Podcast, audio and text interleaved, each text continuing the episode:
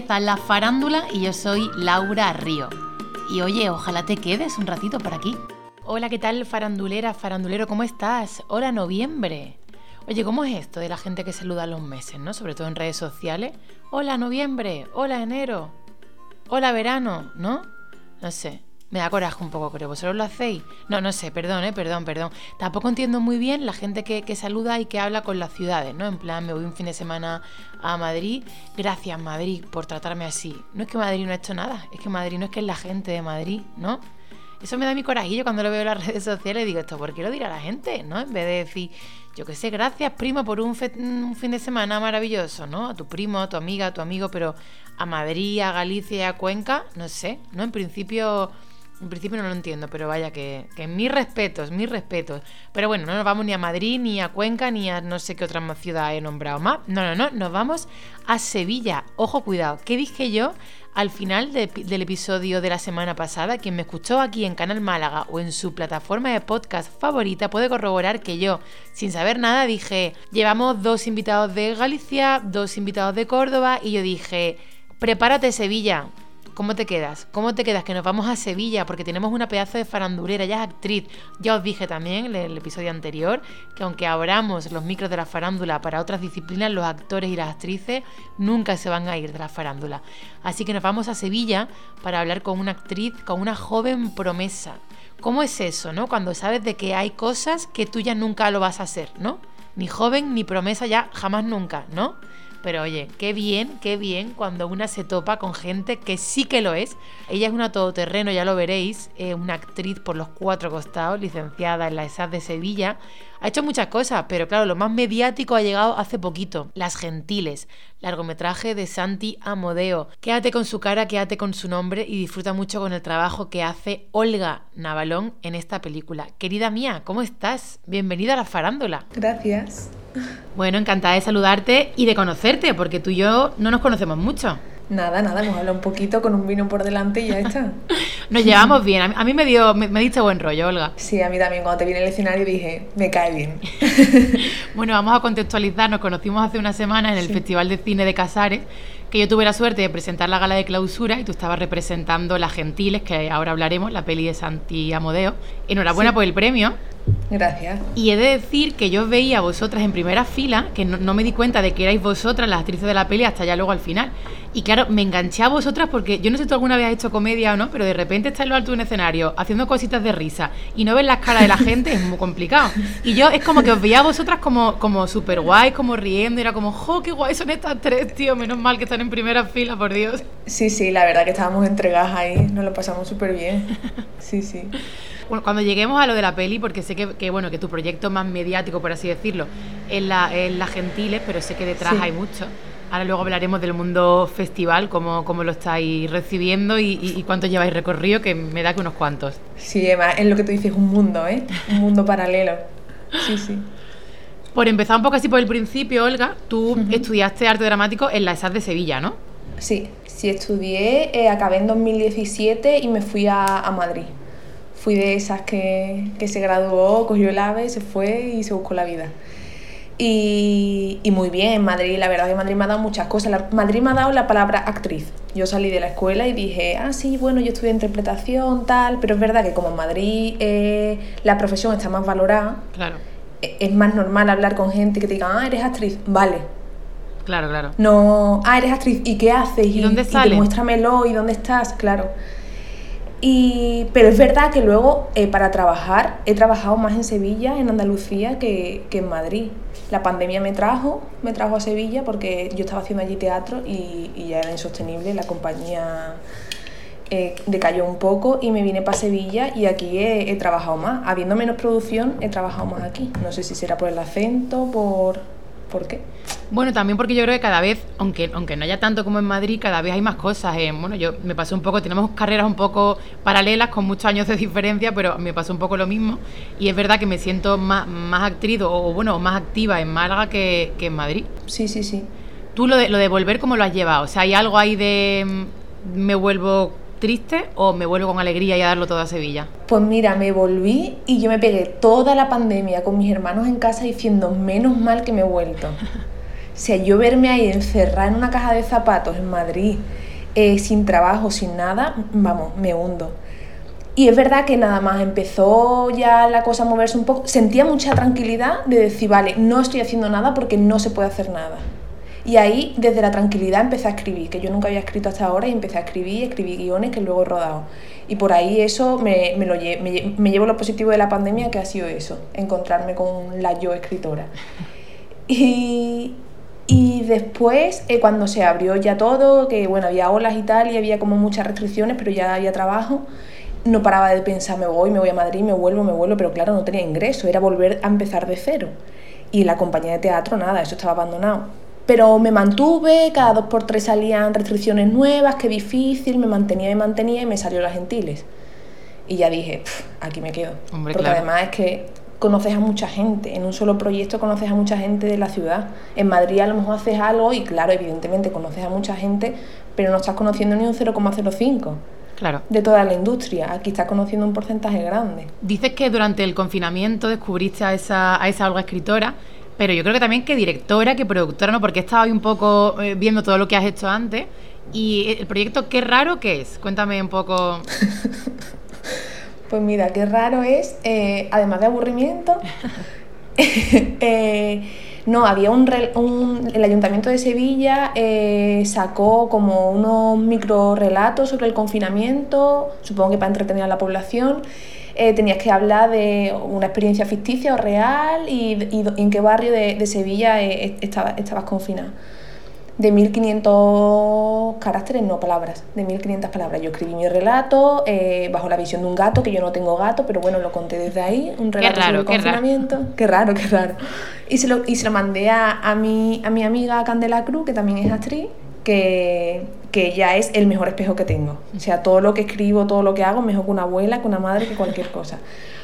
Eh, lo leyó, tal, ay, qué chulo, cual. Y, y a las 24 horas, tía, no paro de soñar en el gato, no paro de pensar en que eso se puede rodar. Escribe, escribe un guion. Y claro, yo si hubiese tenido vida activa como la tengo ahora, yo no me pongo a escribir un guion porque a una amiga se le antoja porque lo ha soñado. Pero el confinamiento era, hombre, me levanto mañana a las 9 de la mañana y es lo que hago. Y escribí un guion. Eh, es verdad que ella había trabajado más, tenía muchos contactos, estaba en la peste y tal, y tenía contactos de, de productoras jóvenes se lo enviamos a una productora joven, eh, a, Divino Calvario y otra onubense, Before Element. Ah, Divino, Divino, lo grabamos, lo grabamos. Y ahí que lo grabamos. Y fue la primera vez que yo supe que se podía contar historia detrás de, la cámara. ¿Y qué tal la experiencia? Muy guay, muy guay. Lo que pasa es que yo como perfeccionista le pongo mil pegas. Pero muy guay, muy bien, muy bien. La gente lo, lo recibió súper bien. Eh, aprendimos mucho y no, y, no fue el gusanillo lo que no, se nos antojó en ese momento, fue eh, la guerra, porque ya las dos no queríamos parar. Claro, y ya ahí ¿eh? vinieron un montón de cosas, engancha muchísimo. Mm. Y además que no, no lanzas la historia y bueno, va, estoy contenta con la historia, no es, lanzas la historia y las cosas que no te gustan ya las quieres plantear para otro proyecto porque ya te das cuenta de que si tienes alguna idea puedes llevarla a cabo. Claro que nada más que te tienes que poner con esmero, evidentemente hay dinero por detrás, eso es lo más difícil, pero, pero que si se te mueve algo es que no lo puedes ignorar. No, no está claro. Lo que pasa es que que es muy complicado levantar un proyecto, porque es lo que tú dices, escribirlo, dirigirlo, es buscar financiación, buscar un equipo y, aprender mucho sobre la marcha. Imagino que tú te has formado como actriz, pero no como directora. Entonces. Eh, no, pero qué, raro no lo dirigí yo, ¿eh? Estuve detrás de todo el proyecto creativo, y, pero lo dirigió un, un chaval que, que es director. Porque luego también está eh, Justa y Rufina, que también es un proyecto tuyo. Aquí, ¿qué, ¿qué, papel tienes tú? O sea, quiero decir, sé que actúas, pero también estás en el guion y en la producción. Aquí, aquí, estamos más en todo que en Qué Raro. Porque en Qué Raro delegamos. Ah, vale, vale. O sea, delegáis en algo. En raro hubo, hubo, un equipo, hubo dos productoras con un equipo, había sonidista, había maquillador, había de todo. Todos jóvenes, todos cercanos, mm, participábamos en la, en la decisión de todo, pero delegábamos, porque es que yo no tenía ni idea. O sea, yo ahí aprendí lo que era la figura del director de foto. O sea, no podía llevarlo todo porque es que no, no sabía, no tenía ni idea. Claro. Y en Justo y Rufina, pues nació de unas fotos que nos hicimos un día de, con un chaval que me agregó a Instagram, así fue, en la azotea de mi casa porque encima a mí me habían cogido para la gentiles y yo no quería coger el COVID. Y el chaval me quería hacer fotos en un estudio, no sé cuánto, y dije, no, no, no, no, yo al aire libre.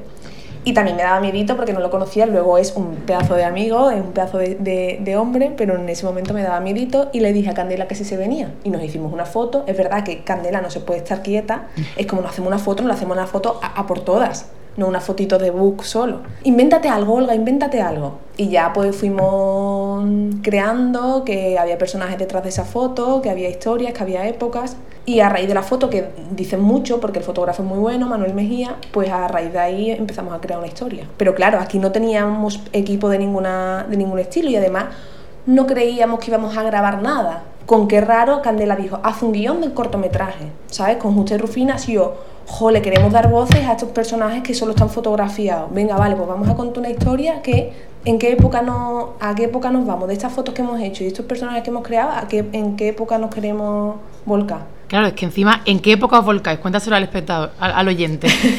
en 1932.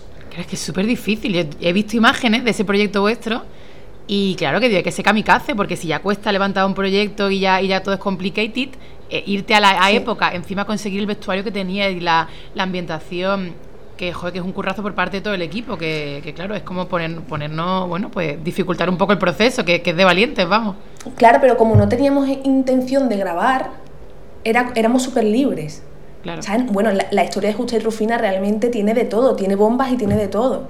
Lo que pasa es que luego eh, redujimos para poderlo grabar. Claro. Pero eso fue lo bonito de poder, porque con Qué Raro, por ejemplo, sí que yo pensé lo que podíamos grabar, eh, dónde podíamos estar en una casa, tres personas, porque somos tres actrices que nos conocemos, no había que eh, pedirle favores a nadie, una casa que nos pudieran ceder en Sevilla, tal. no grabamos nada fuera porque no podíamos grabar fuera, pero en Justo y Rufina nos pusimos a crear, crear papeles, escaletas y todo, y luego dijimos, ostras, qué guay, quiero grabar esto. Entonces, como más, más fácil recortar como te dicen siempre, tú exageras y luego ya recortamos. Pues fue igual. Y si, y si te das cuenta, casi todos los planos son cortos. Porque lo que hay detrás de, del 1935 es una televisión de plasma que no podemos rodar en casa de Candela. Sí, sí, es complicado, es complicado. Em, nos vamos acercando ya a, a las gentiles, a este proyecto maravilloso. Y me gustaría que me contara cómo fue el proceso de casting. O sea, ¿Cómo te enteras de que hay, de que están buscando a actrices jóvenes sevillanas? ¿Cómo, cómo, cómo va el proceso de casting y cuánto dura? Para que la gente un poco sepa, porque claro, no sé si tu caso es diferente o no, pero que detrás de esto, o sea, que, vemos el resultado de mucho curro previo. A ver, es verdad que lo mío fue, bueno, no rápido, porque los tiempos del cine son lentos, pero no hice muchos castings al no ser protagonista, es verdad que África y Paula hicieron yo que sé cuántos castings y no sé con cuántas con cuántas actrices. Yo me quité Instagram porque estaba agobiada con la pandemia y, dije, no quiero Instagram, ¿para qué? Voy a vivir mi vida, tal cual, esto lo otro, porque echaba muchas horas, me lo avisaba el iPhone y era horrible. Me lo quité, pero un día, aburrida en mi casa, me lo volví a, poner. Y ese día vi una publicación que buscaban eh, actores y actrices adolescentes eh, para una película de Santiago Modeo. Lo mandé, me dijeron que me grabaron un self-tape, me lo grabé, me volvieron a llamar, no sé, el procedimiento normal. Y ya hice el casting con... Es verdad que estaba el director ya, que estaba Santi, y, y las dos directoras de casting, Mm, lo hice con una chavala de la escuela también. ¿En Sevilla hiciste las pruebas o en Madrid? Sí, sí, sí, sí, en Sevilla, Sevilla, todo sevillano, todo el equipo sevillano y todo. Y, y nada, muy tranquila, yo estuve contenta, le había hecho una buena prueba, pero tú sabes que nunca se sabe nada de esto, te compras un helado y dices, yo ya lo he hecho todo. Y, y, a las dos semanas o así fue curioso porque además estaba tumbada en la cama y estaba... Ah, vaya mierda de día, que la pandemia fue muy así. Y no digo la pandemia confinamiento total, sino lo que vino después, ¿sabes? Y además estaba viendo eh, en el móvil los premios por qué, no sé por qué, estaba ahí viendo. Y, y, me llamó una persona que nunca supe, que luego he conocido a todo el equipo, una persona de producción, pero como estaba tan nerviosa, no sé quién me llamó, una mujer, no sé quién fue, luego me dio vergüenza preguntar, oye, ¿quién me llamó? Y, y, me hablaron ya de los ensayos, de a qué hora tenía que estar yo en el ensayo. Digo, ¿en el ensayo de qué? O sea, ¿a dónde me he apuntado yo ahora en soloactores.com? ¿Esto qué es? No, Papacheco, tal, el personaje y yo. Y yo no, no, no creyéndome sorprender porque, claro, si ya estaba dentro, no quería decir, yo no me he enterado de nada, no vaya a ser que hubiese sido un error o algo. Yo quería enterarme de cuándo era el, el, ensayo que yo iba a ir. Ay, pero no te han llamado antes, tal, no sé cuánto. No, la verdad que no me han llamado. Ah, bueno, pues te doy la noticia yo, qué bien, que, que te han cogido para el personaje Pacheco, la peli Santi Modeo. Por eso que fue rápido, que yo hice, que yo realmente a Santi nada más que lo vi un día y a las dos semanas ya lo vi en el ensayo. Qué guay, qué bien. Oye, cuando te llega el guion, eh, supongo que hay ahí un poco esta cosa de resoplar y decir cuánto ocurre por delante, porque ¿qué cuentan esas chicas, esas adolescentes? Eh, pues yo lo leí sin tener ni idea de qué iba la historia, porque yo me había leído dos separatas y eran muy frescas, muy, muy cómicas, más bien frescas, más que cómicas. Y, luego pues empecé a leerme el guion como quien se lee literatura, quien lee un, un libro de narrativa, a ver qué tal, a ver qué se contaba. Y claro, es que es un dramote, un enorme dramote con diálogo fresco, pero un, un enorme dramote. Yo recuerdo hasta mi cuarto dando bandazos de un lado para otro, diciendo, vale, eh, bueno, primero me quité, me gustó muchísimo y primero me quité la presión de decir, o sea, yo no estoy contando la historia entera, si no es imposible, yo no tengo que defender una tesis con esta película, yo tengo que hacer un personaje chiquitito que cuenta qué, la atmósfera que se, que se respira en la película, la adolescencia loca, vale, pues ahí me centro. Porque al principio era como, claro, tú vas leyendo y te vas metiendo en la familia de ella, en el instituto de ella, en sus relaciones amorosas, en todo, pero tú eso no lo tienes que contar, para eso está, están todos los actores, está todo el equipo y todo. Y nada, yo, yo es que me sentí muy libre, no sentí presión ninguna, no, no sé, también es que era muy cercano aunque sea un tema duro, yo no tenía la responsabilidad del tema duro, yo tenía la responsabilidad de algo que, que, que está cerca de mí, que es la adolescencia y, y, la frescura. lo que pasa es que son chicas que hablan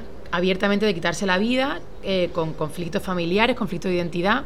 O sea, que son temas como muy delicados que no se pueden llevar a la pantalla de cine y defenderlo de cualquier manera. No sé si detrás de, o durante los ensayos hubo como un trabajo de investigación de, bueno, pues de intentar indagar esos grupos de adolescentes, ¿no? Y, y todo lo que se cuece detrás, en, en las redes sociales y que, que, a veces asusta y asusta muchísimo. Sí, sí, tuvimos un montón de conversaciones y además que Santi tenía libros y libros y escenas y escenas detrás y cada vez que nosotras hablábamos del tema, él observaba por si nosotras no lo estábamos viendo como él pretendía que lo viéramos y, que quería contarlo, por si lo, viéramos de alguna forma crítica o romántica o algo. Pero no sé si es por, por lógica o porque estamos sanas, gracias a Dios, y no, y no le dimos una vuelta insana, ¿sabes?, al, al tema. Y también la responsabilidad la tenía Santi yo lo siento por él, pero realmente, y, a mí me, me, me, dio confianza el que él supiese exacta, y además que lo repetía en los ensayos casi siempre, el cómo él quería contar ese, esa historia. También estaba basada en hechos reales, entonces no había que inventarse nada. Claro. Es, es, plasmar eso que está pasando, es duro, sí, pero es plasmar eso. No es criticarlo, no es, no, no es una, un punto de vista y una visión eh, externa y, e impuesta, ¿sabes? Y Olga, ¿qué sientes? dices que, que terminas la, la, escuela en 2017, cuatro años más tarde estás rodando con Santi Amodeo, que es un director consolidado, y de repente tú ya puedes decir, he hecho una película. O sea, salí de la ESAT hace apenas cuatro años y, hola, he hecho una película. Pues agradecidísima. Y además que, que no, que me di cuenta desde el primer día que no soy wonderful yo para nada, a mi hermana le encantaría que yo fuera wonderful porque soy una dramática, pero en ese momento es que, es que lo agradecía todos los días tanto en los ensayos como en el rodaje como después. ¿Sabes? Nunca, nunca he pensado, ah, bueno, sí, pero solo ha sido una, ah, bueno, sí, pero mi personaje es pequeño, ah, bueno, sí, pero nunca jamás he dicho, qué, qué suerte gracias a, a, todo, a cómo ha sucedido todo y lo bien que ha salido todo y, y la buena respuesta que hay con el público y todo, ¿sabes? La peli se estrenó en abril, ¿no? Del 2022. Se pospuso a junio. Se, se estrenó en noviembre de 2021 en, en, el Festival de Sevilla, pero en cines hasta junio. Se iba a estrenar en abril, pero como había tan, poco, poca afluencia en los cines, se, se pospuso a junio que crítica maravillosa y muchos críticos hablan claramente de que se trata de una película de culto. Sí, sí, sí, eso es fuerte. ¿eh? Por eso que no sé muy bien si soy consciente. Quiero decir, supongo que, que todos estos trabajos se hacen obviamente sin pensar, creo yo, en reconocimientos, en premios y en críticas, pero de repente hacer un trabajo con tanto amor y que las críticas sean tan bonitas y que te pone un poco... O sea, ayer leyendo cosas era como, joder, qué preciosidad, qué trabajo tan bonito y, y, y qué bonito lo recibe la gente. Sí, sí, por eso estoy agradecida porque he caído en ese equipo, ¿sabes? No, es, es trabajo mío, sí, pero un porcentaje porcentaje pequeño que podría haber hecho otra igual de bien, ¿sabes? Ya, Pero bueno. yo caí en ese equipo y estoy agradecida. eso es un poco lo que pasa siempre. Es como que es verdad que somos muy agradecidos porque efectivamente lo has hecho tú estupendamente, pero que al final como hay tanta gente claro, claro, y lo, bueno, eso, que los, personajes están escritos, pero que, muchas veces no tienen ojos, no tienen boca, no tienen tono de voz, entonces al final depende mucho de... No sé de qué depende, la verdad, tú, tú lo sabes porque yo todavía no me queda claro. Yo no sé de qué depende. Y oye, compartir este rodaje con, con actrices, no sé si las conocías antes o no, pero vamos, sois todas chicas jóvenes de Sevilla. No sé si, bueno, de repente es como que creo que se ha hecho una, una familia, ¿no? Total, total, lo hablábamos el otro día además en Casares, porque estábamos allí y digo, tío, parece que os conozco toda la vida. Y además otra, una relación diferente, no es que sea hiper ultra amiga diferente, es especial, pero es diferente a la de mis amigas de siempre o mis amigas que he compartido con ellas obras de teatro o, u otra cosa, o, personas que me llevo muy bien pero de forma individual. Pero esto es como un grupo que además somos las gentiles, que evidentemente mm, hablamos Paula y hablamos Olga, no hablamos los personajes, pero pero no sé, hay, algo ahí como si hubiéramos ido todos los veranos de nuestras vidas de campamento, ¿sabes? algo así. Cuando realmente hemos coincidido a full, muy intenso, pero un mes nada más de nuestras vidas. Claro, lo que pasa, no conozco la trayectoria de todas vosotras, pero muy probablemente este sea como el gran primer proyecto de la mayoría. Sí, sí, sí, sí, de todas, sí, sí, sí. Sí, sí, entonces era todo era con los ojos abiertos y incluso eh, eh, bueno, con los ensayos y con, cómo afrontar cada escena era como los ojos muy abiertos y esto así, no, venga, vamos a probarlo, tal. Era como muy de, eso, de, probar, de no saber, de yo creo, yo creo, yo supongo, yo supongo y al final creamos, ¿sabes? Pero no, no, no venía ninguna con experiencia de decir, tía, yo esto lo tenemos que hacer así. Claro. ¿Sabes? Era todo probar, probar y, y, nos dejábamos llevar. Pero luego nos ha pasado con todo, con los festivales y todo. Tía, que nos ponemos. Tía, que. Y era todo con suposiciones hemos ido creando pues, todo, la historia y después la relación. ¿Cómo está yendo el periplo festivalero con la peli? Eh, yo me río mucho, porque es que somos.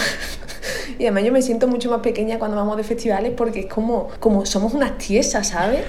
Y estamos allí, fuimos al festival de Málaga y nos trataron de lujo y la película ni estaba. Era un pre, una pre-presentación de la película, había como cuatro escenas montadas que se presentaron allí. Claro, que Santi tiene un recorrido. Entonces todo el mundo esperaba la peli de Santi y nosotras allí. Y divertido, es verdad que te pegas el fin de semana pues viendo cine, hablando de cine, a mí que me flipa hablar y ver cine español. Y luego llegas a tu casa y, y tú te pones tu ropa y vas a trabajar en otra cosa. Y, ¿sabes? Entonces eso es guay, hay que, hay que vivirlo y hay que disfrutarlo, pero que no es la realidad, ni muchísimo menos. Porque tú compaginas tu trabajo de actriz con otra profesión. Eh, sí, está un poco relacionada con el cine, pero, pero sí. Está bien normalizar eso, que muchas veces cuando, cuando hablo con actores y con actrices, bueno, el otro día había un vídeo, ¿no? Por ahí de, de, Juan Diego Boto, a colación de, del estreno de su peli, que decía como que lo, que lo atípico es que los actores puedan vivir de la profesión, que bueno, esto es una conversación muy recurrente en la farándula, porque al final pasan por aquí muchos actores y muchas actrices, pero que yo creo que está bien normalizar que, somos actores, que somos actrices, que, muchos de nosotros tenemos carrera, pero que como esto es una cosita complicada, pues que bueno, que muchos estamos ahí haciendo encajes de bolillos con otras cosas, sacando tiempo de donde no lo hay para llevarlo para adelante todo, porque al final las facturas hay que pagarle y el alquiler hay que pagarlo, vamos. Pero es que yo te digo una cosa, yo creo que, que si definiéramos la palabra actor profesional, una actriz profesional, va dentro otros trabajos. Es que va, o sea, no es que soy actriz, pero no, no, no ¿sabes? Al igual que, creo que, dentro de, la carrera van los noes, claro. ¿sabes? Y el gestionar esos noes va a hacer otras cosas. Y que lo mejor que te puede pasar, yo creo, siendo actor y siendo actriz, es que te guste hacer otras cosas. El otro día, en el segundo episodio de La Farándula, creo que hablábamos con Rocío Peláez, ella decía, yo he aprendido a darme cuenta de que soy actriz y en mi profesión y punto, pero que es solamente una parcelita de mi vida, ¿no? Que a veces, sobre todo creo cuando salimos de la escuela, tenemos, nos resuena tanto la palabra actor y actriz que nos creemos que eso es así todo el rato. Bueno, el profesor va, da sus clases, lo hace muy bien, pero luego tiene una vida, ¿no? Como que a veces creo que nos cuesta un poco a nosotros interiorizar eso, ¿sabes? Sí, sí, y, eso hay que, hay que alimentarlo, ¿eh? Claro. Porque te deja llevar, te deja llevar con el subidón de me encanta esto, no quiero otra cosa, y luego acabas idealizando el trabajo. Y tienes menos valor si no estás trabajando, eh, tu vida es peor si no si no estás en un proyecto y realmente tu vida es tu vida. Sí, sí, total. Yo creo que por suerte, tío, cada vez hablamos más después eso en entrevistas y mm, eso que cada vez son más los actores y las actrices que, que hablan de verdad de la profesión.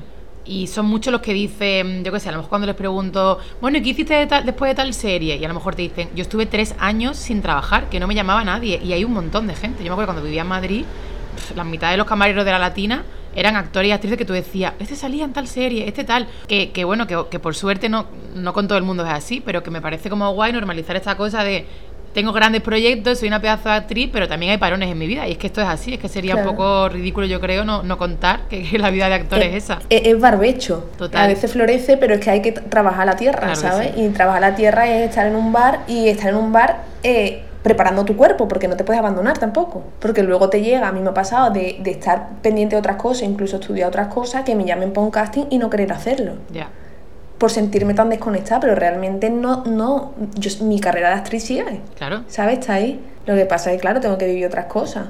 He de vivirlas. Claro. ¿Sabes? Totalmente, no... vamos.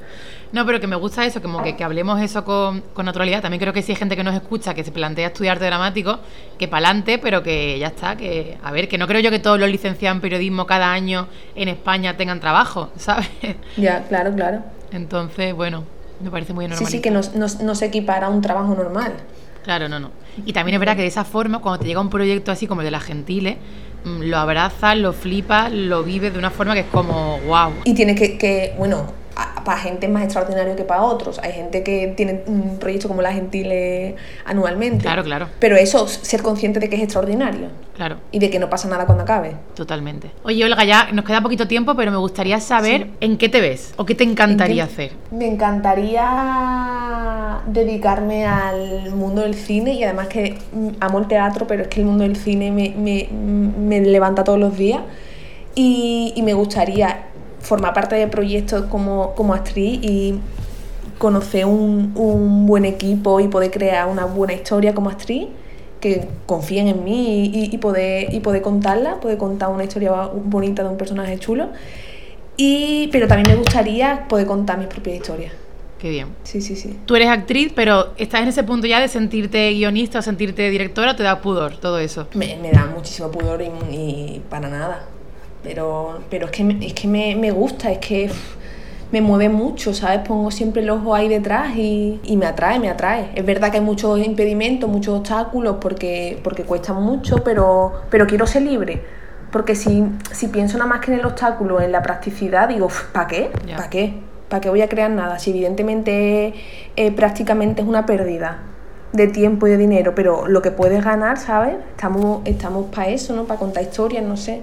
Y, y, y, si, y si las pudiera contar todas como actriz, pues maravilla, ¿sabes? Pero en ese tiempo en el que no estoy, no estoy en ningún proyecto, es que mi cabeza no para, ¿sabes? Pienso, ah, me encantaría que me cogieran una historia de tipo tal, pues esa historia tipo tal es que se me ocurre, ¿sabes? Qué bien que seas tan curiosa y que tengas tantas inquietudes, porque yo creo que eso es súper bueno en esta profesión. Hoy hemos hablado del periplo festivalero, pero que los Goya están a la vuelta de la esquina, ¿no, señora? Ay, sí. Ayer, el, el miércoles, fue... pero vamos, nosotras no sé. ¿Eh? Bueno. Porque es que este año hay lo más grande, es lo más grande. Y el otro día fui a, a ver Girasoles Silvestres, ¿la has visto? No la he visto todavía. Pues por favor, es una joyita. Y lo pensé, dije, madre mía, claro, si es que si yo fuese jurado, él les daba todos los Goyas a ellos, pero todos enteros así. Y estuve reflexionando sobre los Goyas y pensé, ¿qué pasará? Pero no, no veo, o sea, sería maravilloso y además son en Sevilla, sería genial que cualquier departamento de la peli estuviese nominado, pero es que hay tantas cosas. Bueno, de momento candidata soy y ya veremos de aquí a poquito si soy nominada o no. De todas formas, nada, que, que, yo creo que lo mejor para la peli es que siga por ahí rulando, que, que, la gente la siga viendo y que sigan conociendo esta historia y que ojalá muchos premios, pero que lo mejor es pues eso, que la gente la vea y que vengan más proyectos, Olga. Sí. pues nada, muchas gracias. No sé si quieres decir algo para pa cerrar este, este episodio. Pues no sé, que tengamos siempre la mente activa haciendo cosas, creando, que pasamos venido para contar historias. Pues nada, que te doy la gracia y te deseo mucha suerte. A ti, Laura, y suerte a ti también. Que nos encontremos en, otro, en otros festivales y en, otro, en sí, otros rodajes. Un besito grande. Un beso, gracias, Laura. Mua.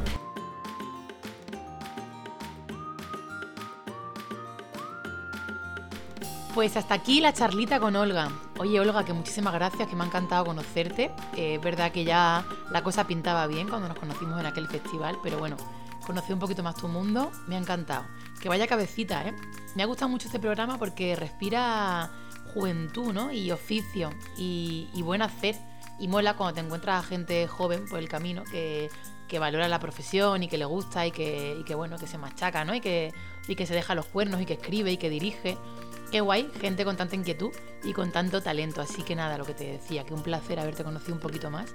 Y a vosotros, queridos faranduleros y queridas faranduleras, gracias por estar aquí un programa más. Yo soy muy pesada y lo repito siempre, pero insisto que si os apetece cualquier comentario, sugerir algún invitado, que lo hagáis a través de las redes sociales de Canal Málaga o las de la farándula que estamos en Instagram y en Facebook. Estoy abierta a sugerencias, ¿vale? Si de repente tenéis un primo que es pintor y queréis que venga a la farándula, me lo mandáis. Que tenéis a una prima que es compositora, que venga para la farándula.